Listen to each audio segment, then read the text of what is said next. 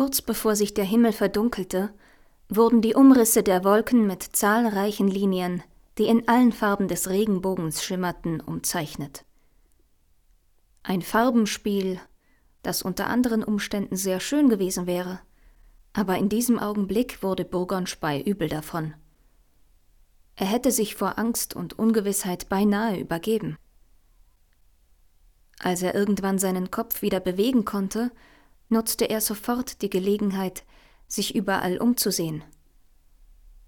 Ein kleiner Vogelschwarm zog eilig über ihn hinweg, und durch die mittlerweile dunklen Wolken züngelten plötzlich feine, lautlose Blitze.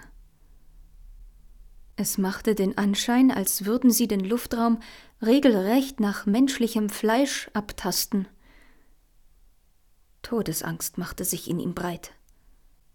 Diese wurde aber schnell von Neugier abgelöst, verursacht durch das Erscheinen eines schwach leuchtenden Kreises.